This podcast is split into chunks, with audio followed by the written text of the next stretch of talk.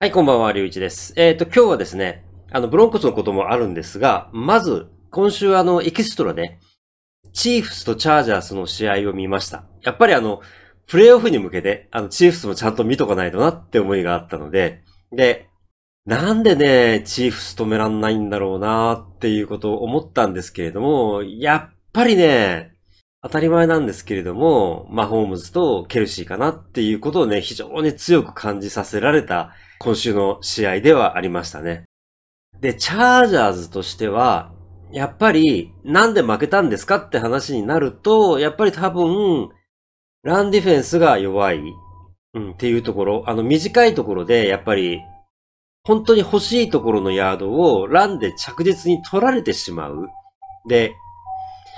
それが、それが一つの理由。それからもう一つは、サックを許したこと。うん。あの、チャージャースのオフェンスラインのメンバーがどうなってるか僕ちょっと把握してないんですけれども、もちろんね、あの、クリス・ジョーンズとか怖いのがいますんで、やっぱりね、トータルで見てサックをね、ちょっとこれだけね、許してしまったのがちょっと敗因じゃないかなっていう気はしますね。で、この試合見てて改めて思ったんですけど、やっぱり、困った時に何とかしてくれる力で、NFL でマホームズが一番上ですね。僕は正直言って、今年本当にビルズにね、行ってほしいと思ってますし、まあビルズは元から応援してますし、ジョシュア・アレンも好きなので、なんとかしてほしいと思うんですけれども、やっぱりね、残念だけど現実問題として、マホームズの方が上ですね。これは。で、特に、ケルシーがいるっていうことも踏まえて。なおかつ、あの、ランプレイがきちんとね、機能してますから、やっぱりチーフスは。これね、だランプレイが機能してる。で、特にランディフェンスがもともと弱いチャーザースにとってみれば、ランプレイが機能してる。上に、ケルシーがいるってことになると、これ本当に止めらんないですよね。ね、残り、あの2分、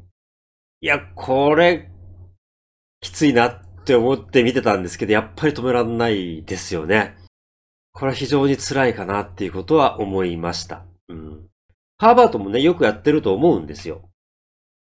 どうですかね？僕見た感じでは、特にコール負けって明らかな部分はなかったように思います。あの、チーフスにはちょっとあったんですけどね。結局、コール負けしてもどうにかしちゃうのが、マホームズなので、怖いなっていうことは思いました。はい。なので、まあ、今年のプレイオフにも間違いなく出てくると思いますんで、あの、チーフスもこれからも見ていきたいなと思っております。はい。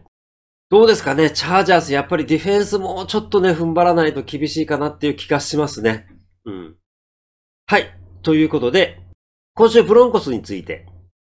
今週はもう本当にね、短めに話をします。で、まずですね、実はだから僕はあの、わざと今日にしたんです、今週は。っていうのは、一晩経って、あの、ハケットがクビになってるって話になるかもしれないと思って、実は、一日遅らせたんですけれども、なりませんでしたね。ならなかったということは、今週のハケット首はないということで、で、あの、ゴードンが首になりました。で、これに関してなんですけれども、あ、多分、あの、去年からのゴードンのファンブルとかミス、僕も散々ゴードンのミスは批判しましたけれども、それを見た上で、あの、多くのファンが納得してるムーブだと思うんですけれども、あの、僕から言わせればですね、あの、そもそも責任を取るべきは上からっていうのが僕の考えですから、ゴードン首にしてハケット首ないのなんでっていうふうに僕は思いました。で、もう一つの問題点があって、それは何かっていうと、正直ね、あの、これ僕ひょっとしてこのポッドキャストでは喋ってないかもしれないんですけれども、ゴードンの再契約には僕は反対でした。もともと去年から、あの、ファンブルだけの問題じゃないんですよ。くだらないミスが多いんです。あとね、あの、野球で言うとボーンヘッドって言ってもいいような、本当にね、つまんないミスをゴードンってやらかしてる去年からですよ。だから、もともと僕はたとえ安く契約できたとしてもゴードンとの再契約は反対だったんですけれども、そもそも今年ゴードンと契約したのは、ペイトンあなただよねっていう思いがあって、ハケットと契約したのもペイトンあなたですよねって思いがあって、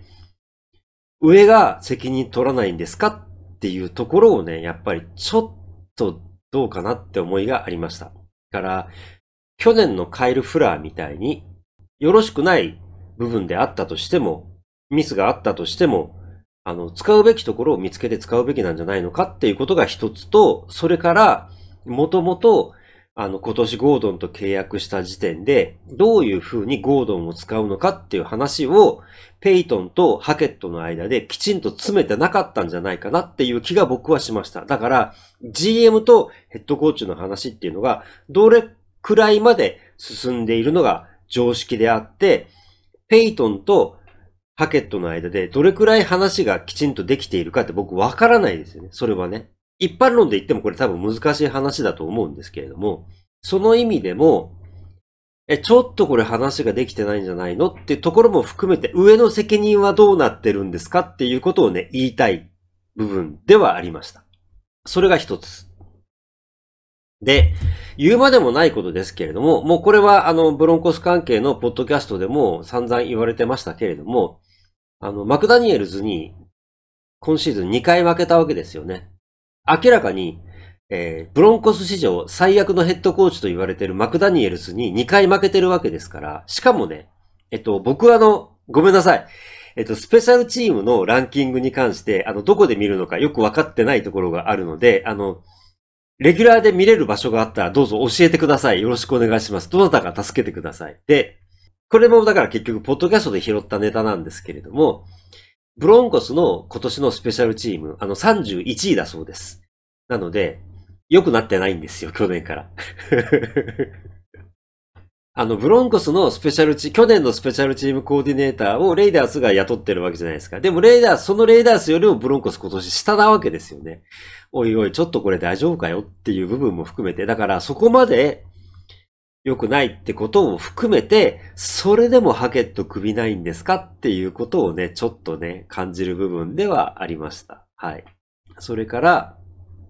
今日の試合を見てすごく思ったこと。うん。